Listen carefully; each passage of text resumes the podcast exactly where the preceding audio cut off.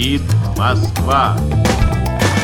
Je crois aux forces de l'esprit. Pour, allez, amuser la galerie. There is no alternative. Des astres, l'alignement des astres. Aber das ist Auffassung des Bürgertums. Time will tell. Russe Europe Express, Jacques Sapir. Clément Olivier. Varietate concordia, c'est la devise, la très belle devise, il faut le dire, de l'Union européenne, unie dans la diversité. Voilà aussi une expression qui conviendrait peut-être au mouvement des Gilets jaunes, rassemblés malgré des positions disparates autour de quelques thèmes clés, rassemblés aussi contre un seul homme, Emmanuel Macron, devenu la cible fédératrice de toutes ces colères. Alors vous allez me dire que je joue sur les mots, et c'est vrai, reste que le président de la République ne décide pas seul des politiques budgétaires, et que se pose la question de la compatibilité de ces revendications des Gilets jaunes avec nos engagements européens.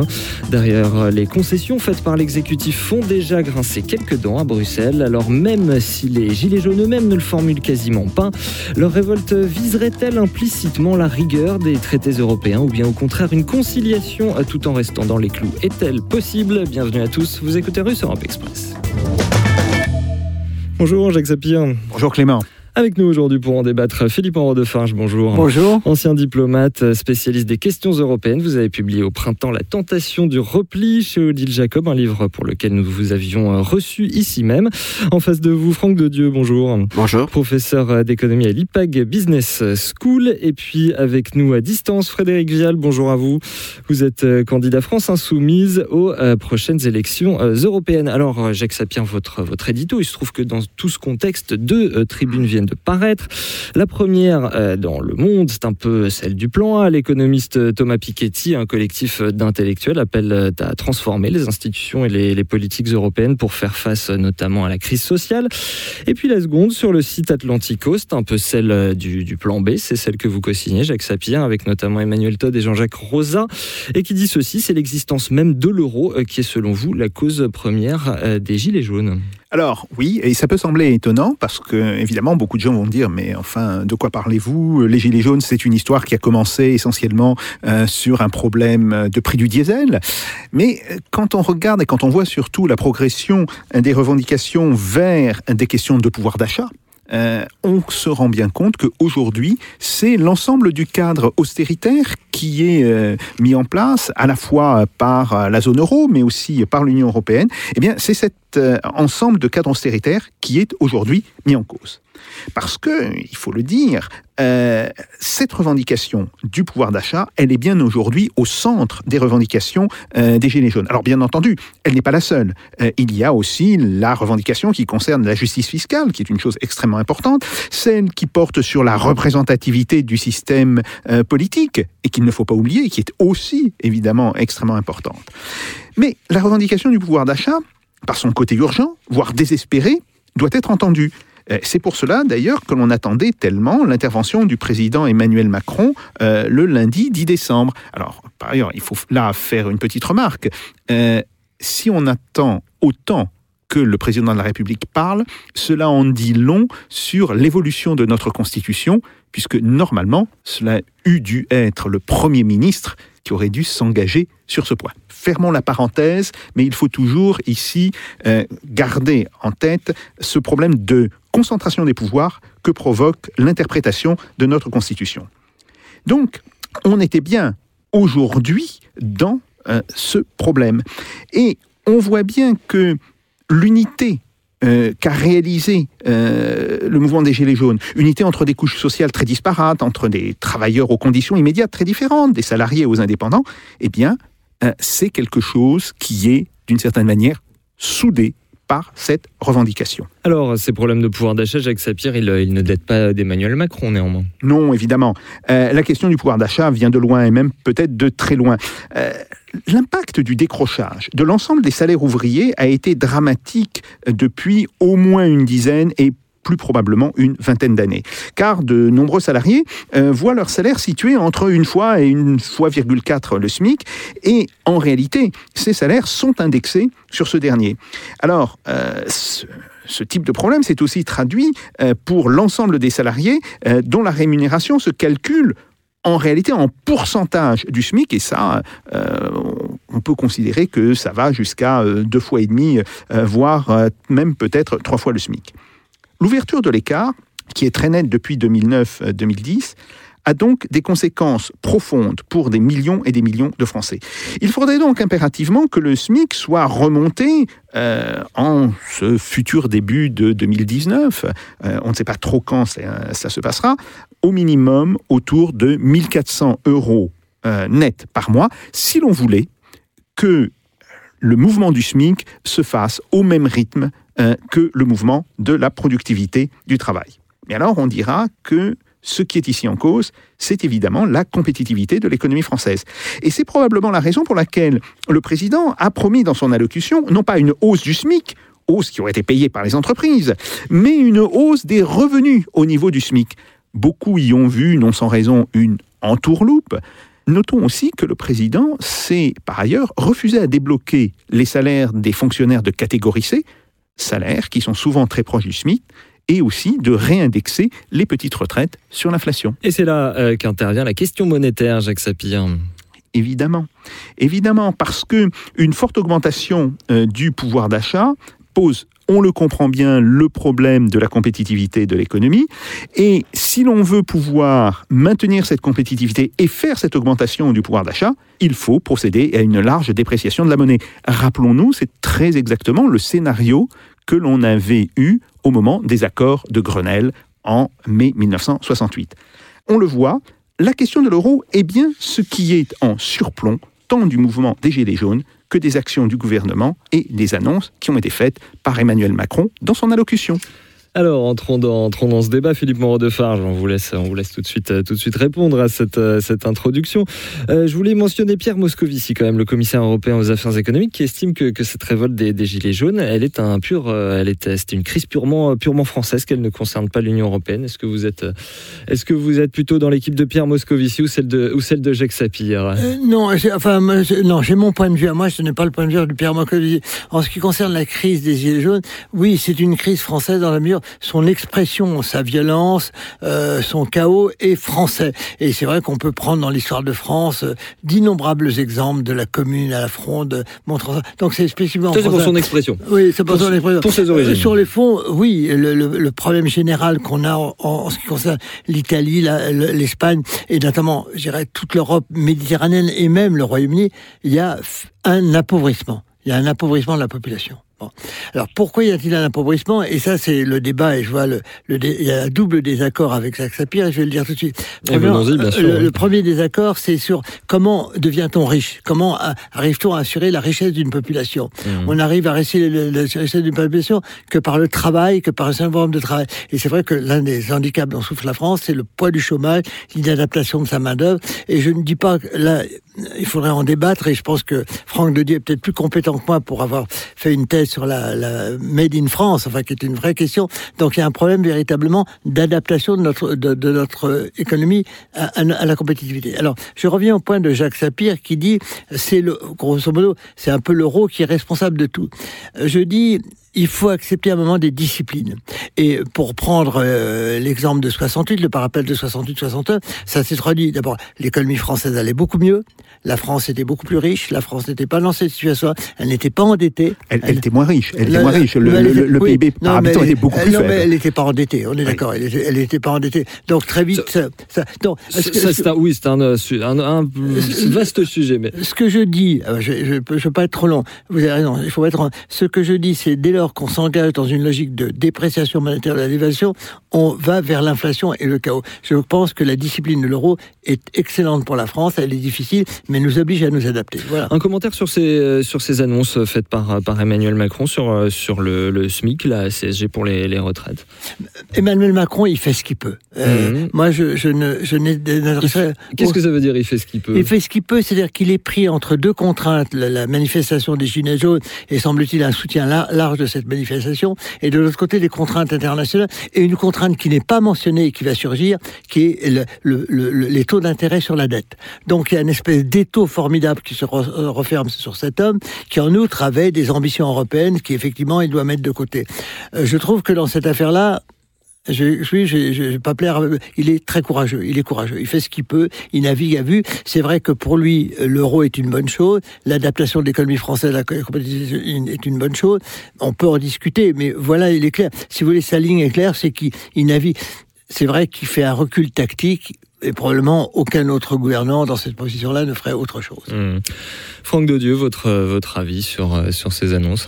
Moi, je, je suis assez d'accord sur la formule il fait ce qu'il peut. Oui. Il fait ce qu'il peut, ça veut dire que euh, forcément, euh, il a une marge de manœuvre extrêmement faible. Et il a une marge de manœuvre extrêmement faible. Pourquoi? Parce que, eh bien, euh, il est euh, sous la tutelle de l'euro. C'est-à-dire que, et sous la tutelle, plus généralement, euh, des critères de Maastricht. Autrement dit, je veux dire, c'est si vous avez depuis trois décennies le sentiment d'une indifférenciation gouvernementale. D'abord, ce n'est pas une, ce n'est pas un, un sentiment, c'est une réalité. Ce que je veux dire, c'est que le budget, rappelez-vous du dernier budget de la présidence Hollande, euh, il avait quelques, une poignée d'euros euh, pour faire pencher la balance vers un peu plus les classes moyennes, etc. Lui fait pareil finalement. Autrement dit, la question est une question qui euh, n'est pas liée, euh, je dirais, à la personnalité. Peut-être que François Hollande fait davantage pencher sur la, la, la balance côté justice, peut-être Emmanuel Macron sur l'aspect efficacité, mais au fond, si on regarde de plus près, je dirais, euh, leur, euh, leur marge de manœuvre et la façon d'utiliser ces marges de manœuvre, ils jouent sur quoi? Sur 0,2, 0,3 points des prélèvements obligatoires. Je veux dire, on est quand même sur, des, sur vraiment très, des très faibles marges. Et pourquoi? Eh bien, tout simplement parce que euh, ils sont contraints à euh, une discipline euh, budgétaire qui amène, et je crois que là, on est vraiment au cœur du sujet. Par-delà les personnalités et les choix politiques et budgétaires des uns et des autres. On est au cœur du sujet parce que, je dirais, cette impuissance apparaît dans sa nullité crue aujourd'hui, avec les Gilets jaunes. Ça aurait pu apparaître sous Sarkozy, ça aurait pu apparaître sous Hollande, ça apparaît sous Macron. Ce n'est pas qu'une question de forme, c'est-à-dire que la, coupe est pleine. La coupe est pleine parce que on s'aperçoit que on a beau avoir des alternances, ça ne se fait pas. Pourquoi? Bien parce que c'est pas aux portes de l'Élysée qui devrait aller euh, manifester, c'est aux portes de Bruxelles, parce que c'est là où ça se joue et c'est là où tous les chemins de notre, je dirais, de cette impuissance gouvernementale mènent. Euh, Non, non, une je, réponse. je, je, juste une pose- je veux pas être trop long, une question. Euh, quelle serait la bonne situation et si la France était dans, avait une politique monétaire libre, il y avait toujours le franc, est-ce que ça irait beaucoup mieux? Alors ça c'est un, un vaste, c'est un vaste sujet, mais ça, alors, et puis euh, Jacques, euh, il a, il a- Jacques Et a puis écrit un livre là-dessus, il connaît très très bien le sujet, et puis on, on pourra en discuter pendant des heures et des heures. Moi, ce que je crois, c'est que au fond, par rapport à ce qui a été décidé, c'est quoi? C'est une augmentation du déficit public. Il n'avait pas d'autre solution. Allait-il augmenter les impôts? Euh, Très difficile. Je l'ai dit, marge de manœuvre très faible.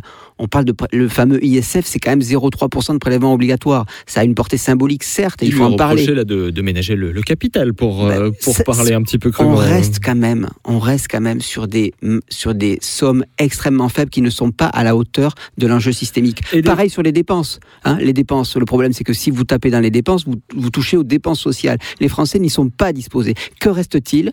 Eh bien, il reste quand on s'endette à 0,6%, la France. Eh bien, il reste le volet, le levier déficit budgétaire. Et c'est d'ailleurs pourquoi la Commission européenne, en particulier Pierre Moscovici, a très bien compris que c'était le seul levier qui restait et qu'il fallait surtout pas priver la France et Emmanuel Macron de ce levier-là, avec des taux à 0,6%, parce que sinon, pour le coup, il y avait une légitimité puissante de la Commission européenne et euh, plus généralement des institutions européennes qui allait être entamée, je dirais, entamée largement, profondément. Justement, euh, Frédéric Vial, on vous a pas encore entendu votre avis euh, sur, euh, sur tout, ce qui, tout ce qui vient d'être dit.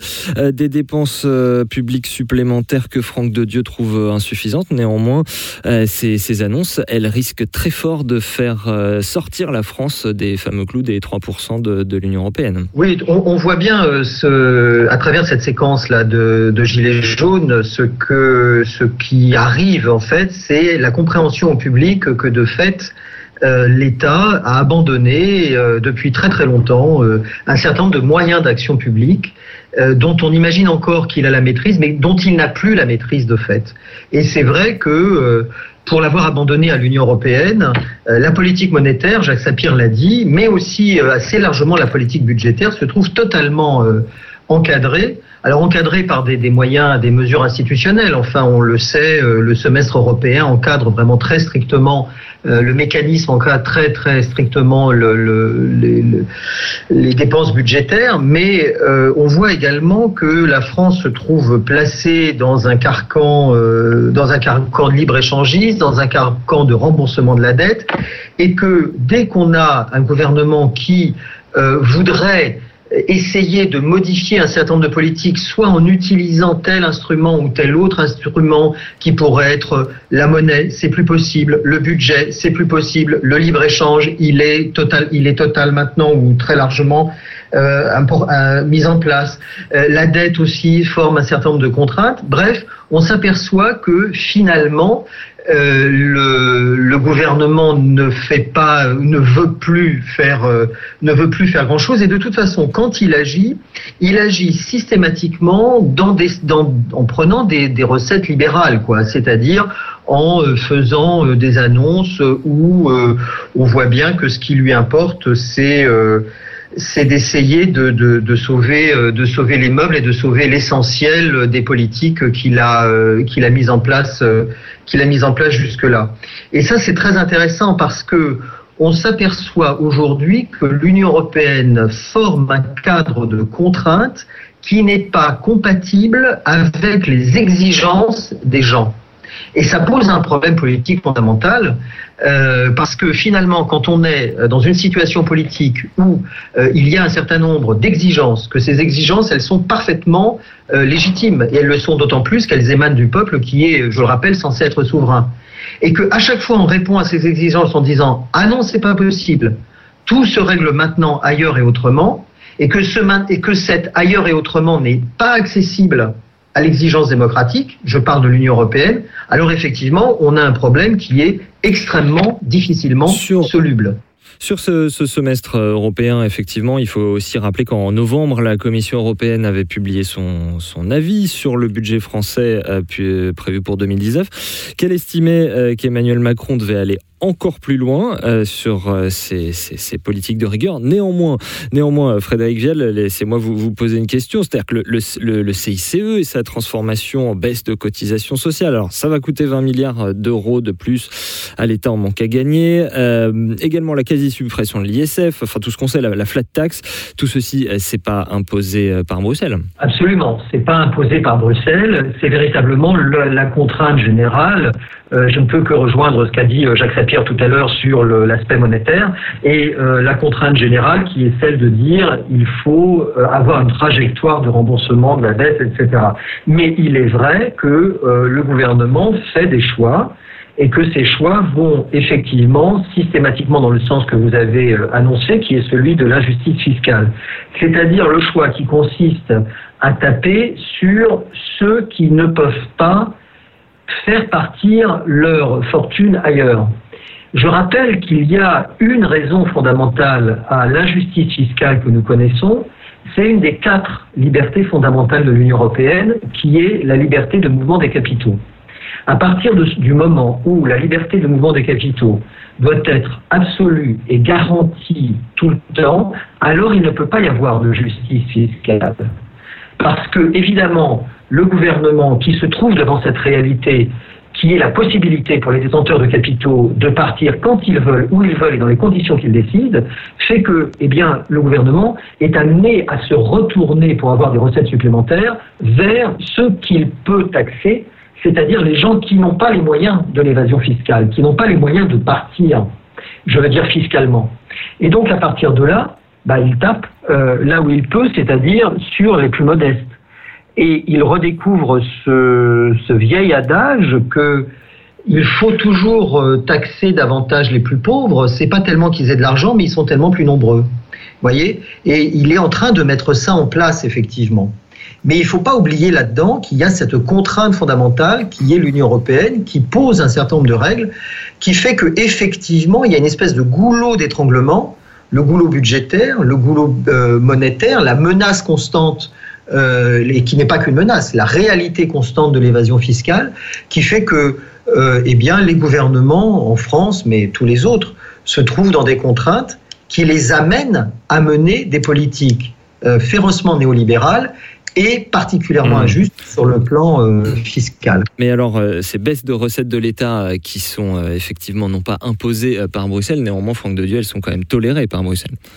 Elles ne sont pas euh, imposées euh, des jurés, mais elles sont imposées de facto. C'est-à-dire que effectivement, quand vous ne pouvez pas jouer sur le levier monétaire pour gagner en compétitivité, que vous êtes dans une économie ouverte et que l'exigence de compétitivité est une réalité économique, on ne va pas dire qu'on sort de cette règle du jeu.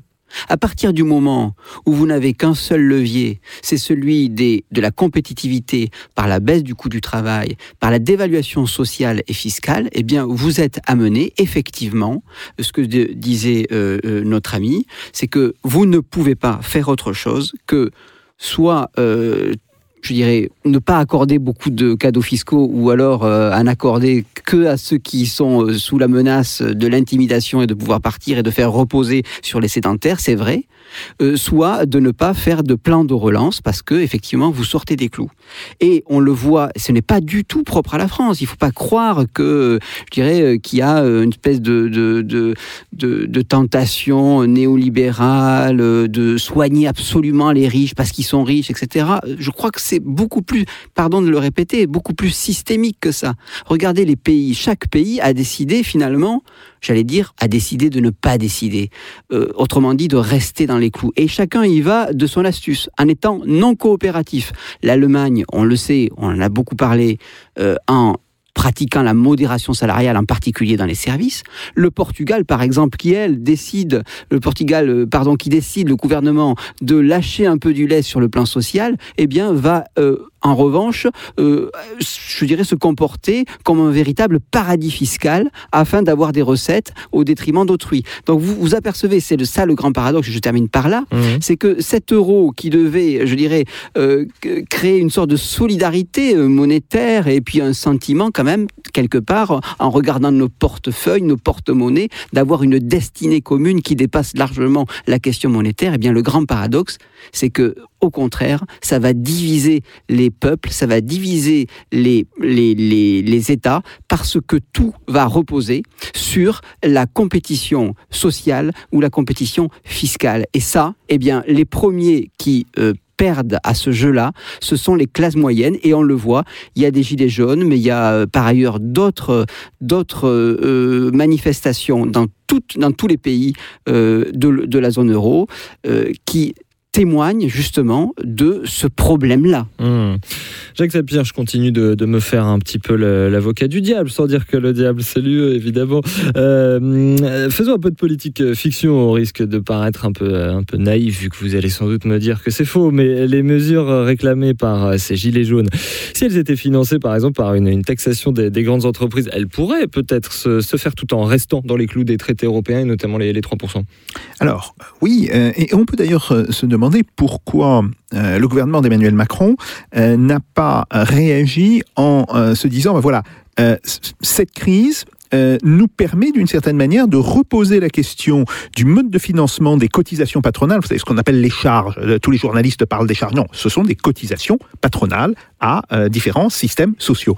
Mais ces cotisations patronales, au lieu de les fixer en fonction de la masse salariale de l'entreprise, elles devraient être fixées en fonction de la euh, du chiffre d'affaires, même pas de la valeur ajoutée, du chiffre d'affaires, pour que cela permette justement euh, de pousser les entreprises à euh, diminuer leur consommation intermédiaire et être plus efficientes du point de vue de leur consommation intermédiaire. Donc, euh, et, et là, on voit bien, il n'y a pas cette volonté, alors que ce soit par timidité, que ce soit par euh, peut-être peur de déclencher un, un- un nouveau problème, mais là, euh, il y aurait effectivement un grand chantier où on pourrait déplacer une grosse partie du poids des cotisations patronales des petites et des moyennes entreprises vers les grandes entreprises. Maintenant, il faut le dire, la limite euh, de ce type d'action, c'est effectivement euh, la compétition fiscale, la compétition entre les pays pour attirer des grandes entreprises.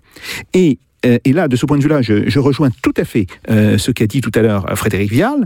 Euh, tant que l'on maintient un cadre euh, de complète liberté de circulation des capitaux, Alors, euh, que les capitaux à long terme euh, puissent circuler, c'est normal, ce sont des capitaux qui servent à l'investissement. Mais les capitaux euh, de court ou de très court terme, il n'y a aucune raison. Or, il faut savoir que ces capitaux, ça représente en réalité 95% des mouvements de capitaux euh, dans le monde, et en particulier euh, en Europe. Donc là, il y a bien un problème, mais ce problème nous renvoie immédiatement à une question idéologique, c'est que en Allemagne, alors pour des raisons qui, Ah, à, mon voilà. avis, à, à- à mon avis, sont mauvaises, hein, mais c'est un très vieux problème. Ce problème se posait déjà dans les années 60 et dans les années 70.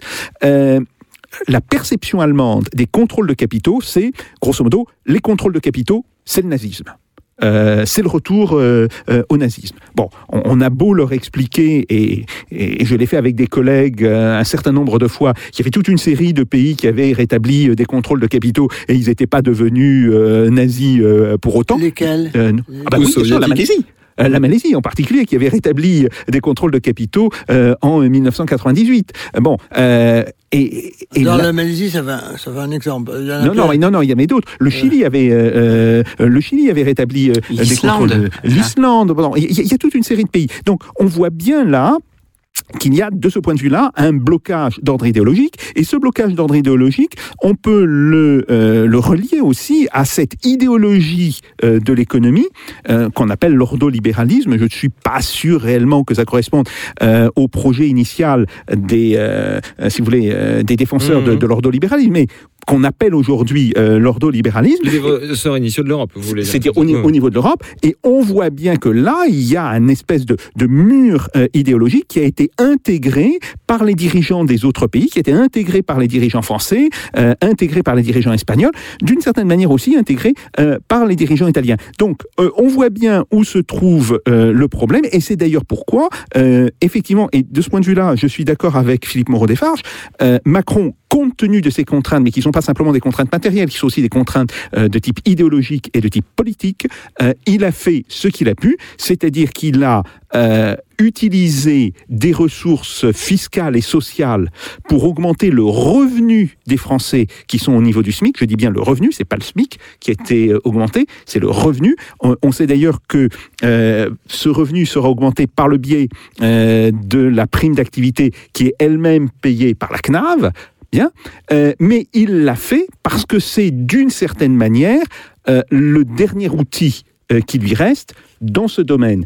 Et le fait que ce soit le dernier outil nous en dit extrêmement long sur l'évolution non démocratique de l'Union européenne, parce qu'il faut toujours rappeler que euh, la démocratie, c'est quand même le fait que les gens euh, soient capables de décider d'une politique, de la mettre en œuvre, que cette politique soit bonne ou mauvaise euh, par ailleurs, mais ils doivent être capables de mettre en place leur politique.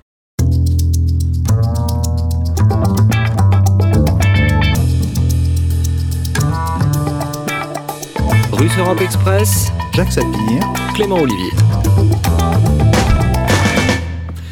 Euh, on va laisser Philippe Moreau-Defarge répondre. Cette mise en concurrence, cette, cette mise en concurrence dont Jacques Sapir nous dit qu'elle elle n'était pas aux origines du projet européen. C'est vrai qu'on on entend beaucoup de critiques euh, sur ces si, traités européens. Néanmoins, je voudrais bien citer un passage du traité de Rome. On est en 1957 et on nous parle d'un objectif d'égalisation dans le progrès des conditions de vie et de travail. Est-ce qu'on y est toujours, Philippe Moreau-Defarge Mais oui, on est toujours dans cet objectif. On est toujours dans cet objectif. Non, non, il y a deux questions, parce que euh, il y a beaucoup de questions qui étaient dites, et j'ai peu parlé. Euh, si j'ai un petit moment, euh, je voudrais dire, il y a deux questions. La notion de souveraineté et la notion de coopération.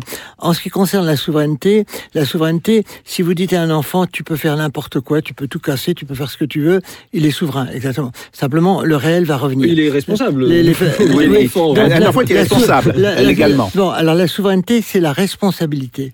Donc d'accord, pour être souverain, il faut être responsable. C'est-à-dire être souverain et responsable, c'est-à-dire prendre en compte les contraintes. Bon, alors je prends la question du contrôle des mouvements de capitaux.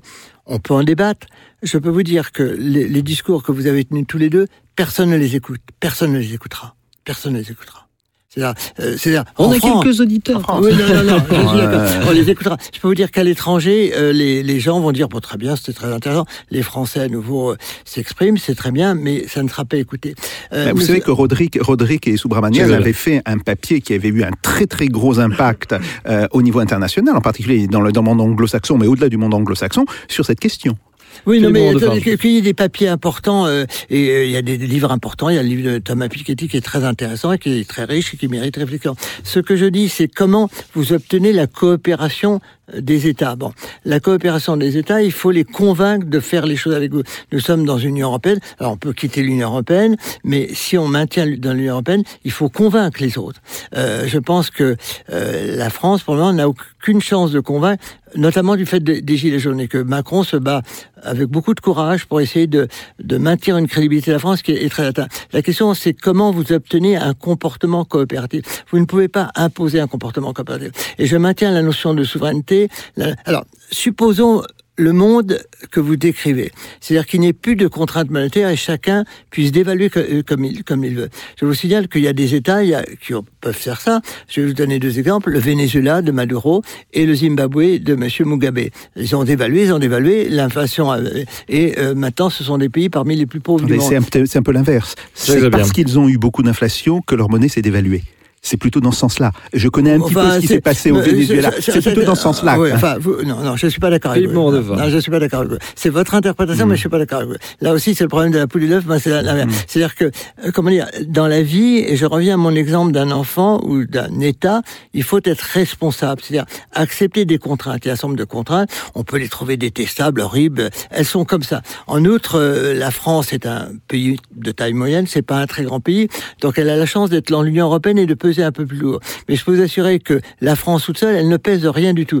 Et si la France, a, alors être un peu ab- abrupt, si la France veut redevenir l'Albanie, heureusement, les pays européens, du fait de la géographie, voudront qu'elle ne revienne pas à l'Albanie, parce que c'est vrai que c'est pas pour la- l'Allemagne, pour même pour d'autres. pays. On va voir, euh, on va voir comment ce qui se passe en Italie. Mais à nouveau, je répète, la souveraineté suppose la responsabilité, c'est-à-dire une réflexion. Pour prendre une phrase de Lénine sur l'entêtement des faits, les faits sont têtus, comme disait Lénine, les faits sont têtus, la réalité est têtue, premièrement, et deuxièmement, les, comportements coopératifs ne se décrètent pas. Il faut convaincre les autres d'accepter ces comportements coopératifs. Voilà ce que je pense. C'est pour ça, c'est pour ça que, alors dernier point euh, un peu général que je vais évoquer, l'Union européenne est un beau projet que s'est donné l'Europe depuis les années 50, pour, enfin le projet européen pour sortir de ces cauchemars. Et je, je, je, je sors un peu du sujet, mais ce matin, on annonçait que entre la Serbie et le Kosovo, euh, on était dans une situation proche de la guerre. Et je me disais tout d'un coup, nous sommes revenus en 1914. Alors, il faut pas tout mélanger, je ne veux pas tout mélanger, mais je me dis, on a bâti quelque chose ensemble, et il faut être conscient que si ce projet européen est abandonné ou mis de côté ou euh, le reste du monde rigolera. Le reste du monde rigolera. Et notamment, il y a deux pays qui vont se réjouir, c'est les États-Unis de Trump et la Russie de Vladimir Poutine. Philippe Moreau-Defarge, pardonnez-moi, vous n'avez pas vraiment répondu à ma question. Alors, quelle est votre C'est question cet extrait de, de- du, du- du traité de Rome. Égaliser dans le progrès les conditions de vie et de travail, est-ce que vous trouvez que c'est le cas en oui, je- d'abord, oui, je pense Est-ce que. est-ce que vous trouvez vraiment qu'il y a une attends, convergence non, des différents attendez, il y a pays deux- il y a membres deux de choses. leurs économies et de leur société Alors, je réponds de à votre question. niveau de vie Premièrement, le traité de Rome a été signé en 1957. Et quand vous regardez ce qui s'est passé dans, dans l'Europe depuis 1957, il y a eu un formidable progrès, un formidable enrichissement. C'est même euh, euh, très gentiment euh, Jacques Sapir qui me l'a rappelé en me disant que la France de, de 1968, la France. donc il y a eu un formidable progrès. Alors, cette homogénéité, cette égalisation, elle n'est pas réalisée aujourd'hui. Il ne s'agit pas de nier les inégalités. Premièrement, il y avait des écarts préexistants. Il y a un certain nombre d'écarts. On peut pas mettre sur le même plan la, la Grèce ou même l'Espagne et la France. Il y a quand même des écarts préexistants qu'on peut pas oublier. Deuxièmement, euh, c'est vrai que, euh, alors, pour répondre à votre, enfin, j'essaie de répondre à la question, l'Europe unie n'a pas pour but d'éliminer la compétition. C'est pas du tout son but. Son but, c'est d'organiser la compétition pour dire que la compétition est vertueuse. Alors, on peut en débattre. Du la compétition. C'est vrai que nous sommes dans un monde où l'on nie la vertu de la compétition. La vertu de la compétition, on peut, en débattre. On peut dire il faut pas de compétition, il faut pas de classement, faut. Moi, euh, c'est une philosophie. Moi, je crois que la compétition est bonne. C'est une bonne chose qui stimule les individus. Et donc, alors pour l'égalisation, c'est vrai qu'il n'y a pas. La dernière chose que je voudrais souligner, c'est que nous sommes dans un monde où il y a un problème général de montée des inégalités qui n'est pas européen, qui est mondial. Alors, euh, c'est un débat qui ne l'est pas, je suis prêt à en débattre. Prenez un exemple, vous avez évoqué la question des classes moyennes. C'est vrai qu'il y a un appauvrissement des classes moyennes, on, voit ce que vous voulez dire.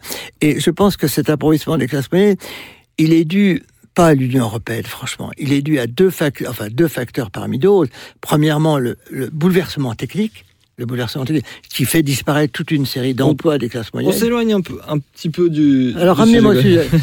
oui, simplement quand même pour revenir à ce- ce- ces questions de, de gilets jaunes. Euh, là, vous, on parle, beaucoup- vous nous avez parlé de relations internationales et on, on Ouais. le comprend bien. Vous, Ouais. vous- c'est, votre métier. Ouais. Néanmoins, pour revenir à cette question des, des- des gilets jaunes, on a des, des aspirations euh, dans la, dans la société euh, de, de personnes euh, que euh, Franck de Dieu et Jacques Sapir nous disent qu'elles, qu'elles ne peuvent pas être euh, entendues par un pouvoir euh, qui, qui ne peut pas entendre ces, euh, ces- ces revendications Mm, et que ça, euh, ça vient de l'Union européenne. Votre réponse à ça, non, non. assez rapidement, parce qu'on va repasser Ah la parole à Frédéric ah. Premièrement, le pouvoir écoute ces revendications. Il ne peut les satisfaire que très partiellement, pas à cause de l'Union européenne, par- parce qu'il y a un changement des données mondiales. Je, je suis obligé d'aller beaucoup de l'Union européenne, des données mondiales et du changement de l'économie mondiale. Voilà. Mais je ne veux pas être trop long. Est-ce que j'ai Je- répondu à votre question? Frédéric, Frédéric Vidal, je vous laisse, euh, je vous laisse, je vous laisse répondre. On on vous a pas entendu encore. Oui, bah, écoutez, euh, là, le, le discours qu'on vient d'entendre est très symptomatique du discours de la résignation et de l'impuissance en politique. Pas du tout. Et, euh, et bien entendu, euh, c'est pas le. ne, ne soyez c'est pas trop. dé- Ne Alors, soyez pas trop. Non, non, c'est pas c'est- du c'est tout. pas du Pas tout du le- pas tout. le, le discours que je vais euh, que je vais tenir, bien entendu, puisque Ne, ne disqualifiez pas mon discours. Ne disqualifiez pas mon discours. vraiment une chose très importante, je crois qu'il faut euh, dire, c'est que effectivement l'Union européenne telle qu'elle l'est est une Union européenne qui nous vend de la fausse monnaie. Tout à l'heure, Jacques Sapir a démarré avec la monnaie. Je crois que c'est une bonne idée. Et on va y revenir. ouais, ouais. Elle nous vend de la fausse monnaie parce que le projet européen, c'est-à-dire le projet de rapprochement des peuples, le projet culturel, le projet de partage de la prospérité, etc., est un projet auquel nous avons tous et toutes marché les uns et les autres parce que c'est un beau projet. Mais aujourd'hui, faire le constat suivant, c'est que l'Union européenne telle qu'elle est, c'est le contraire. Et euh, les institutions et les politiques qui tuent le projet européen, c'est d'abord l'Union européenne elle-même. L'Union européenne est celle qui tue euh, le, projet européen. On, l'a dit, euh, le, le- tel qu'elle est aujourd'hui, l'Union européenne impose ou en tous les cas fait que les politiques qui euh, marchent, ce sont des politiques non coopératives. Euh, tout à l'heure, Monsieur de Dieu a insisté sur euh, l'Allemagne, il a insisté sur le Portugal. Je voudrais dire à quel point je suis d'accord avec ça. Aujourd'hui, les pays qui arrivent à essayer de euh, avoir une politique un peu plus sociale, comme par exemple le Portugal, le Portugal s'est transformé en effet en, euh, paradis fiscal, c'est-à-dire qu'il a une politique de passagers clandestins et que, euh, comme le Luxembourg a scié littéralement la base fiscale de tous ses voisins. Enfin, il faudrait faire un jour le compte de ce que le Luxembourg, avec tous le, le- les, les- les- les accords qu'il a fait avec les grandes entreprises, a obtenu euh, et, tout ce qu'il a coûté euh, aux voisins, comme la France ou comme, euh, ou comme l'Allemagne. Aujourd'hui, l'Union européenne est effectivement telle qu'elle est, un carcan, non seulement un carcan démocratique, un carcan budgétaire, un carcan monétaire. Et alors après, évidemment, on s'aperçoit que ça, que ça ne, ne marche pas. Il est tout à fait certain que l'Union européenne telle qu'elle est fonctionne sur la compétition fiscale et qu'à partir de là, le projet européen, c'est-à-dire ce projet de rapprochement des peuples, ne peut pas marcher. D'ailleurs, on en a la meilleure preuve. C'est que euh, pourquoi est-ce qu'on voit partout monter l'extrême droite? Est-ce que par hasard, euh, les gens deviendraient euh, d'un seul coup crypto-fascistes, euh, crypto-nazis ou je ne sais quoi? Pas du tout. C'est parce qu'ils sont exaspérés du fait que le carcan posé par l'Union européenne est relayé, relayé par les États. Il faut faire très attention à ça. hein. Les gouvernements et l'Union européenne ont un numéro de tuétiste. hein. Il y en a un qui est plus chez oignon et l'autre qui pleure. hein. Il y en a véritablement quelque chose qui fonctionne, euh, qui fonctionne ensemble. Pourquoi est-ce que les, les, les, les extrêmes droites montrent partout, si ce n'est que parce que euh, la manière dont fonctionne l'Union européenne ne permet aucune alternative. Alors ensuite, on nous parle de responsabilité, euh, etc., etc. La, réalité, c'est que euh, l'irresponsabilité est véritablement du côté de ceux qui imaginent que on va pouvoir continuer comme ça à fonctionner et à vendre de la fausse monnaie aux gens.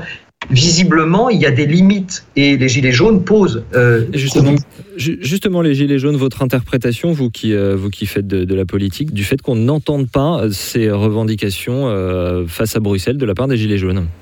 Parce que je crois que les choses doivent se faire par étapes et que en politique, le, le timing, comme on dit en utilisant du bon français, c'est quelque chose qui n'est pas forcément très simple et que euh, les prises de conscience se font peu à peu. Moi, j'entends un certain nombre de choses chez les Gilets jaunes qui sont autour de la justice fiscale, par exemple. Et euh, sur la justice fiscale, on, peut dire, bah oui, effectivement, ensuite, il y a le lien qui est à faire avec, euh, avec ce qui se passe dans, l'Union européenne, avec la, compétiti- la compétition fiscale, hein, dont on a parlé. Dont on a parlé euh, quelques fois. Et euh, en effet, euh, les choses doivent se faire peu à peu, mais c'est aussi notre travail, je crois que nous faisons dans cette émission, d'amener à un certain nombre de prises de conscience. Et euh, oui, alors cette revendication sur l'Union européenne, on a vu passer un, une liste de revendications effectivement dans laquelle il y avait la notion de Frexit, bon, qui est aussi un petit peu, c'est un terme un petit peu marqué euh, de, voilà avec un certain euh, parti que vous connaissez. Euh, Franck de Dieu, votre votre avis sur sur tout ça. Ve- Venons-en quand même à ces questions monétaires. Jacques Sapien nous parlait de de, l'euro et Frédéric Vial nous dit que l'Union européenne nous vend une fausse monnaie. Cette introduction qu'on a entendue tout à l'heure de Jacques Sapir, en fait, elle s'appuie sur, sur la notion d'évaluation interne que forcerait l'Union européenne à faire au, pays. Alors moi, par, par rapport à ce que disait euh, Philippe euh, sur euh, la dévaluation, vous avez pris l'exemple du Venezuela. Bon, moi, il y a quand même des exemples en France qui sont, je dirais, plus sages. hein. Euh, deux exemples. En septembre 36, euh, Léon Blum dévalue. Il voit finalement, lui, à la différence de Macron, cède aux revendications et je dirais, euh, accorde une très forte augmentation des salaires, et il s'app- à juste titre d'ailleurs, parce qu'elles suivent euh, des blocages de salaires euh, qui étaient insupportables. Euh, effectivement, la comparaison n'est pas exactement... euh, Vraiment un euh, contexte historique très c'est différent. un contexte historique très, très différent, mais en revanche, il y a une problématique économique qui est voisine, c'est qu'il se retrouve avec un problème de compétitivité. Effectivement, vous avez, il est encore dans le bloc or, hein, euh, donc une monnaie forte, le franc est fort, et à ce moment-là, euh, il accorde des augmentations de salaire. Problème de compétitivité. Il- Mhm. donc, il se retrouve face à cela et il a l'intelligence, je dirais, de solliciter euh, ses partenaires euh, britanniques et américains, de dire, ben voilà, vous venez de dévaluer la livre, puisque les Anglais avaient bien compris, ils étaient sortis plutôt du bloc or, ils ont dévalué la, la livre, et les, les États-Unis avaient aussi dévalué le dollar. Il a commencé à se mettre autour de la table, à faire à faire lever les tabous et à dire bon voilà qu'est-ce qu'on fait? Est-ce que euh, on dévalue le franc de manière pas trop de manière quand même à ne pas rentrer dans une logique, nouvelle logique de guerre euh, euh, monétaire, parce que c'est Mhm. pas le but du jeu quand même, mais de ne pas rester euh, les bras croisés à se dire on va euh, finalement renoncer à, à ces, à ces gains Ah, mon de... Dieu, j'aurais pas du tout la même lecture de l'histoire. Donc, Non, franchement, euh, pas- donc, non, mais à ce- ce moment-là, ce- que je veux dire- Alors, non, on mais pas, pas dans de débat historique, mais juste on un mot pas pour terminer. malheureusement, Un mot pas pour terminer, c'est qu'au fond, et pour en revenir à votre question, au fond, il y a un moment donné où on se dit bon, écoutez. On met les choses sur la table. Il ne s'agit pas de, de, de, partir en claquant la porte. Il ne s'agit pas d'avoir des décisions unilatérales. Il s'agit de se dire il n'y a pas de sujet tabou. On, on pose la question, on met les dossiers sur la table et on, est, on en Quel est votre, réfléchit. votre deuxième un- exemple? Quel est votre Ben, deuxième le deuxième exemple, c'est quand même De. Gaulle en 58 qui décide Oui, euh, de d'évaluer le franc et qui parallèlement, alors c'est le- la différence est notable, parallèlement, lui euh, va faire une politique, je dirais, de réforme, de réforme, de manière à se dire, ben, finalement, je fais une politique euh, d'offre, on dirait ça aujourd'hui, Oui, je fais une politique Mhm. d'offre, mais euh, quelque part, je le fais sous anesthésie. C'est-à-dire que je le fais pas à vif, Mhm. je le fais avec une une oxygène, avec l'oxygène de la dévaluation. C'est le cas, c'est le cas Jacques de la. Suède. C'est le, c'est le cas de la Suède aussi, C'est le cas de qui, la a pro- Suède. qui a procédé à ces réformes après une euh, dépréciation de 20% de sa monnaie. Et, et effectivement, Jacques Zabier, pardon, j'allais simplement Hein. pour vous, vous interrompre. Vous savez, dans mon Hein. métier, on aime bien euh, dire Bien pédagogie, alors quand moi, j'entends Hein. pas forcément pédagogie dans, le même, euh, dans le même sens que certains de mes confrères. Néanmoins, euh, c'est- il faut quand même réexpliquer cette histoire de dévaluation. En quoi ça aide de dévaluer? Alors, je, je vous laisse, je Alors, vous si vous laisse voulez, le faire. euh, il, il faut toujours rappeler que quand on a euh, le choix entre faire ce qu'on appelle une dévaluation interne ou faire une dévaluation externe, la dévaluation externe, c'est la dévaluation pas au trop sens, les choses, au Jacques sens, je dirais, commun du terme. Qu'est-ce que ça veut dire? Dans le premier cas, on fait baisser les salaires. Mais quand on fait baisser les salaires, toutes les autres dépenses des ménages, en particulier les loyers, euh, les charges financières, restent au même niveau. Donc ça veut dire que l'on alourdit la dépense des ménages par rapport au niveau du salaire. Si on fait une dévaluation monétaire, autrement dit la dévaluation au sens classique du terme, qu'est-ce qui se passe? Euh, Évidemment, le prix des produits importés augmente. Mais comme ces produits importés ne représentent qu'une fraction, alors plus ou moins grande suivant les catégories sociales, mais on sait qu'elle est plutôt faible pour euh, les ménages qui sont considérés comme pauvres ou comme euh, modestes euh, par l'INSEE, c'est-à-dire grosso modo euh, 40 à 50% euh, des ménages français. Euh, Il faut quand même dire que c'est ça le, euh, le niveau de la situation euh, en France actuellement. Eh bien là, on voit que grosso modo, euh, ce renchérissement par euh, le, coût des produits importés euh, ne porte que sur, euh, grosso modo, 35% euh, de la dépense. Donc, ça veut dire que la hausse de salaire qui a été faite au préalable, euh, elle reste sur les deux autres tiers du salaire. Et par ailleurs, évidemment, euh, cela a une, euh, une- un impact extrêmement positif sur la compétitivité euh, des entreprises à l'exportation. Hmm, mais alors, je, je vous ai interrompu, Jacques Sapir. Je vous laisse reprendre votre, votre raisonnement que vous aviez. Oui, tout à fait. Et on le voit d'ailleurs quand on regarde euh, les derniers pays qui ont dévalué, que ce soit alors évidemment la Russie, mais d'autres. euh, Il y a quand même des pays qui ont qui ont dévalué euh, depuis une trentaine d'années. On voit que tous ces pays ont eu des résultats extrêmement positifs. Même la Grande-Bretagne, même la Grande-Bretagne, dont la monnaie s'est dépréciée d'environ 15% euh, après le vote du Brexit, eh bien, alors que l'on tous les économistes disaient que la Grande-Bretagne était euh, en voie euh, d'affaiblissement économique très important, ça lui a redonné au contraire un coup de fouet. Donc ça c'est un premier point. Le deuxième problème, c'est justement la question de la convergence. Alors, je suis entièrement d'accord avec Philippe Moreau-Desfarges, il y a eu une très forte convergence au sein euh, d'abord de, de la CE, euh, qui n'était pas encore euh, l'Union européenne. Mais et après, au, au- début de l'Union européenne, grosso modo, jusqu'en 2000. D'ailleurs, c'est intéressant, quand on regarde les statistiques, on voit qu'il y a bien une rupture avec l'arrivée de l'euro. Et par contre, depuis 2000, c'est au contraire une divergence. On voit que que ce soit le PIB par habitant, euh, les niveaux de taux de croissance du PIB, les niveaux de dette, le problème des balances commerciales, tout se met à diverger au sein des pays européens, des pays, dis- disons, de l'Europe des 15, alors qu'au contraire, on avait eu ce, ce grand mouvement de convergence euh, dans les années, euh, fin, fin des années 50, les années 60, les années 70, les années 80 et les années 90. Donc ça aussi, ça pose un vrai problème. Et on peut se demander si, euh, en réalité, la combinaison des règles de l'Union européenne et euh, de l'euro, de, de ce qu'on appelle euh, l'union économique et monétaire, n'a pas joué, et, et ça, de ce point de vue-là, je, je suis assez d'accord avec euh, Franck Dedieu euh, et aussi avec Frédéric Vial, n'a pas joué le plus mauvais tour que l'on pouvait imaginer euh, à l'Union européenne. Est-ce que ce n'est pas ça qui est en train de détruire euh, à petit feu et même parfois à grand feu euh, le projet européen? Philippe Moreau-Defar, je vous laisse répondre. L'euro contre l'Europe. Euh, Jacques Sabir, je suis blessé de- d'évoquer quelque chose, j'espère pas- de ne pas vous blesser, mais vous me faites penser à la théorie du bouc émissaire. Il faut qu'il y ait un coupable. Le coupable, c'est l'euro. C'est l'euro, il faut qu'il y ait un coupable, c'est l'euro. Euh, bon, à nouveau, ce qui se passe depuis de- les années 2000, je dirais qu'il y a plusieurs facteurs qui ont modifié la donne, je vois bien, de, de légalisation des, des conditions. Premièrement, d'abord, l'Union européenne s'est beaucoup élargie. Elle a pris des pays avec des, des, diversités de niveau de vie énormes, notamment les pays d'Europe centrale et orientale, et même les pays méditerranéens. Donc, comment- comment homogénéiser? C'était beaucoup plus euh, compliqué que ça. Bon.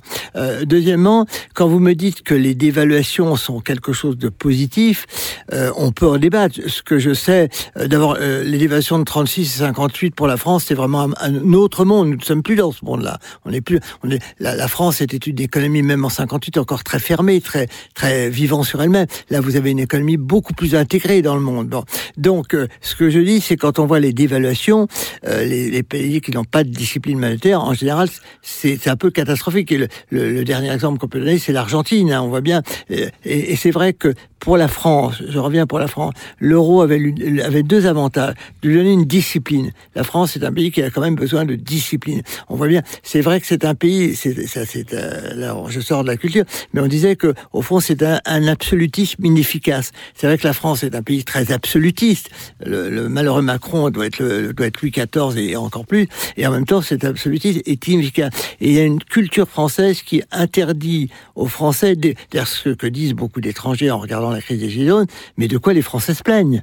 De quoi les Français se plaignent? Ils ont le meilleur État-providence. Ils ont un État-providence qui les coûte. C'est vrai que quand on compare un, un Grec ou, un, quand on voit ce que les Grecs ont fait comme effort, que les Portugais ont fait comme effort, c'est vrai que la France, pour le moment, a été plutôt préservée. Je sais que je ne vous convaincrai pas. hein, je, ne vous convainc pas. Ce que je pense, c'est que, pour résumer mon point, je ne veux pas être trop long, euh, l'euro est le bouc émissaire de beaucoup de problèmes. Et c'est un bouc émissaire facile, mais je crois que l'euro est une grande chance pour l'Europe. Frédéric Vial, l'euro, bouc émissaire. Il faut quand même, il faut quand même distinguer euh, c'est deux choses différentes. Le- le- les traités européens et l'euro, c'est la, la rigueur et l'euro, c'est deux choses différentes. Même L'euro si n'est selon pas vous que la rigueur. L'euro n'est pas que la rigueur. On ne peut pas réduire l'euro à la rigueur. Bah, écoutez, euh, je sais pas exactement de quoi on parle là quand on dit que effectivement on a le meilleur État social, etc. On peut toujours se comparer euh, à pire. Euh, c'est sûr que si euh, on estime que la Grèce euh, est euh, notre horizon et notre modèle, il y a effectivement de quoi s'inquiéter. Euh, c'est précisément parce qu'il est souhaitable que la Grèce ne soit pas notre horizon et notre modèle que, euh, en tous les cas, je fais partie de ceux qui comprennent et, et même pour le dire clairement, qui à bien des égards soutiennent euh, le, combat, le combat des gilets jaunes, parce que euh, ce qui s'est passé en Grèce, c'est quand même à un moment donné euh, quelque chose qui a été parfaitement inadmissible, qui est l'écrasement du peuple, du peuple grec, auquel la Banque centrale européenne a contribué d'une manière extrêmement active, surtout quand il s'agit de couper les liquidités.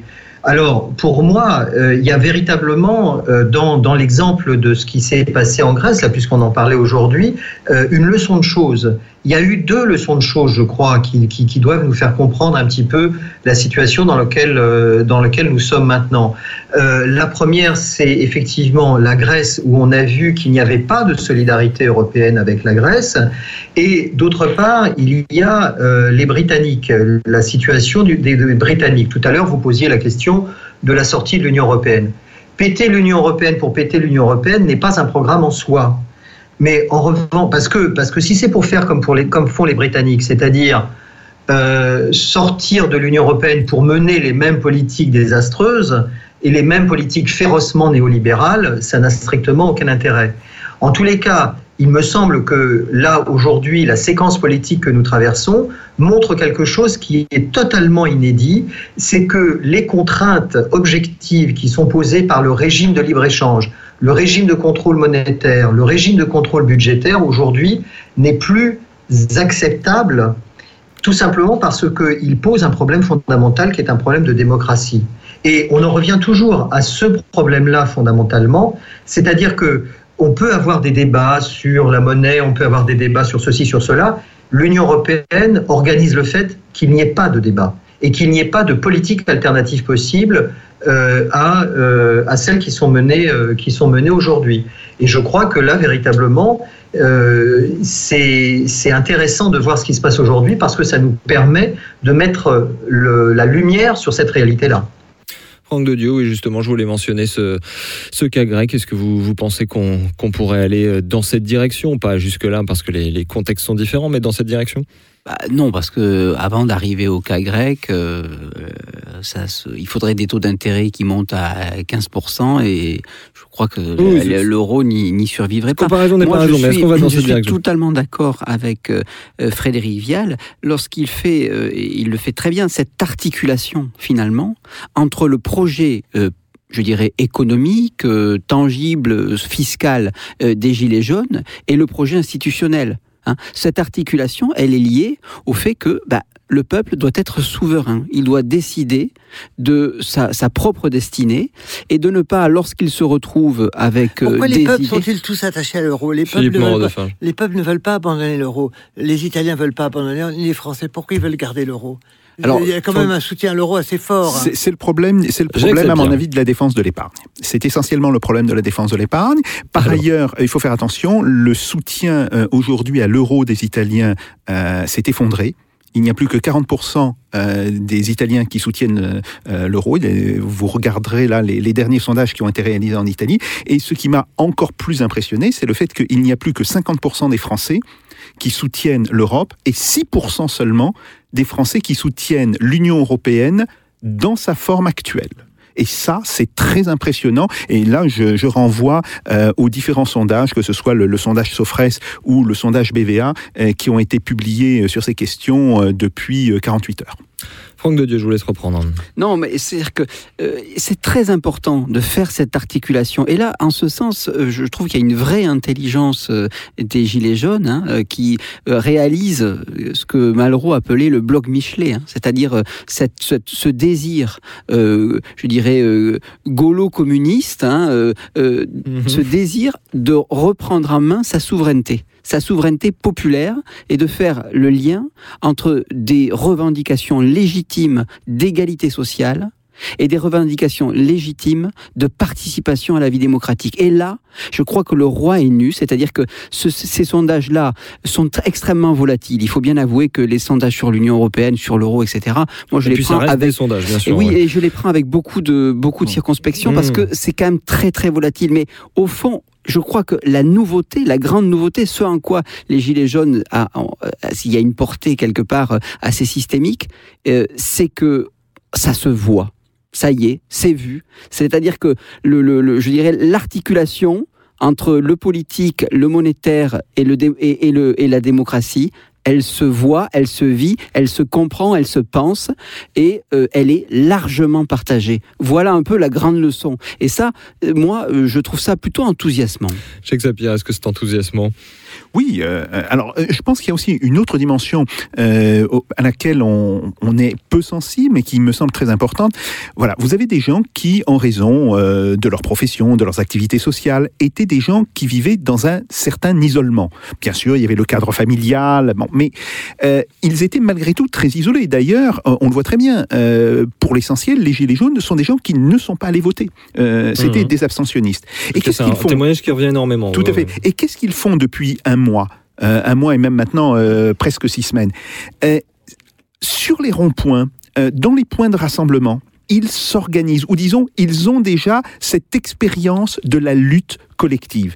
Et je vais vous dire une chose, je pense que cette expérience, elle va être une expérience marquante pour la majorité des Gilets jaunes. Je ne sais pas ce que ça va donner. Je ne sais pas s'ils vont se constituer en partie, par exemple, sur le modèle du M5S i- italien ou euh, s'ils vont euh, aller dans d'autres parties. Mais ce que je dis, c'est qu'aujourd'hui, nous avons une fraction tout à fait importante de la population française qui a fait l'expérience de la lutte collective et que cette expérience de la lutte collective, elle vient euh, rompre deux ou trois décennies d'isolement, d'isolation, d'anomie car il faut bien euh, utiliser là un, terme un petit peu scientifique euh, de sociologie, et que d'une certaine manière, après le mouvement des Gilets jaunes, la France ne sera plus dans la situation où elle était avant ce mouvement. D'anomie ou d'anémie? D'anomie, d'anomie. Vous savez, l'anomie, c'est ce concept euh, inventé, par, euh, inventé par Émile Durkheim, Mhm. euh, d'ailleurs à propos du suicide, où il disait que euh, étaient justement d'autant plus susceptibles euh, de succomber euh, au suicide des personnes qui étaient, qui vivaient dans un état d'isolement social. Et euh, Émile Durkheim euh, mettait en avant les différentes liaisons sociales, qu'il s'agisse de, liaisons économiques, mais aussi de liaisons euh, dans l'activité, dans la lutte, euh, dans le commerce euh, aussi. Et donc ça, on voit bien aujourd'hui qu'il y a eu un basculement dans la société française entre l'avant-gilet jaune et l'après-gilet jaune. Alors, comme toujours, ce genre de basculement probablement ne trouvera pas euh, de traduction politique immédiate, mais il trouvera des traductions politico-culturelle extrêmement profonde euh, dans les mois et dans les années qui viennent. Justement, je suis ravi que vous euh, employiez ce, ce mot qui est devenu parfois un gros mot de politique. Vous, vous nous dites que les gens redécouvrent ou découvrent la lutte. Euh, on a beaucoup dit que c'était un mouvement euh, apolitique parce que c'est des gens justement qui ne votent pas et qui voient ce mot de politique comme un, comme un gros mot. Néanmoins, il me semble que ce qu'on voit, c'est peut-être aussi de la politique dans, dans le sens le plus noble du terme et pas, et pas la politique politicienne. Laissons le, laissons le mot de la fin à Philippe Moreau de Farge qui est, qui est un petit peu en minorité sur, sur ce plateau. Non, premier point, vous avez raison, tout est politique et les Gilets jaunes font aussi la politique au sens large.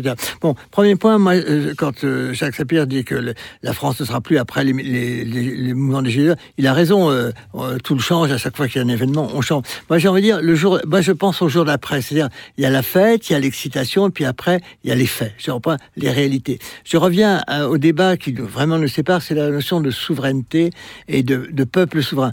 Euh, pour moi, les peuples, nous-mêmes, nous tous, nous sommes dans des contraintes, dans des réalités. Nous pouvons nier ces contraintes. La souveraineté, c'est pas la capacité de, de décider ce que l'on veut.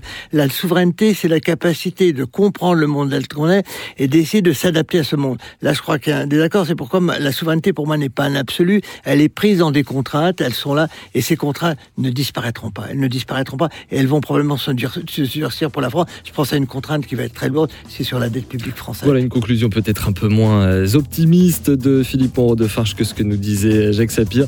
Merci à vous trois, Philippe Moreau de Farge, Franck de Dieu et Frédéric Vial. Merci euh, tout particulièrement à vous, Philippe Moreau d'être euh, d'être venu vous mesurer une bande d'eurosceptiques euh, parfaitement hargneux. Merci bien sûr aussi à vous, Jacques Sapir, et à vous, les auditeurs. Vous pouvez retrouver toutes nos émissions, c'est en vidéo sur la page YouTube de Spoutnik France et sur notre site fr.spoutniknews.com. Cette émission a été préparée avec Jean-Baptiste Mendes et mise en onde et en image par Pipo Picci, Thibaut Pica et Antoine Darwin. On vous donne tous rendez-vous au prochain épisode de Russe Europe Express avec Jacques Sapir. En attendant, faites pas au Jacques. Salut à tous.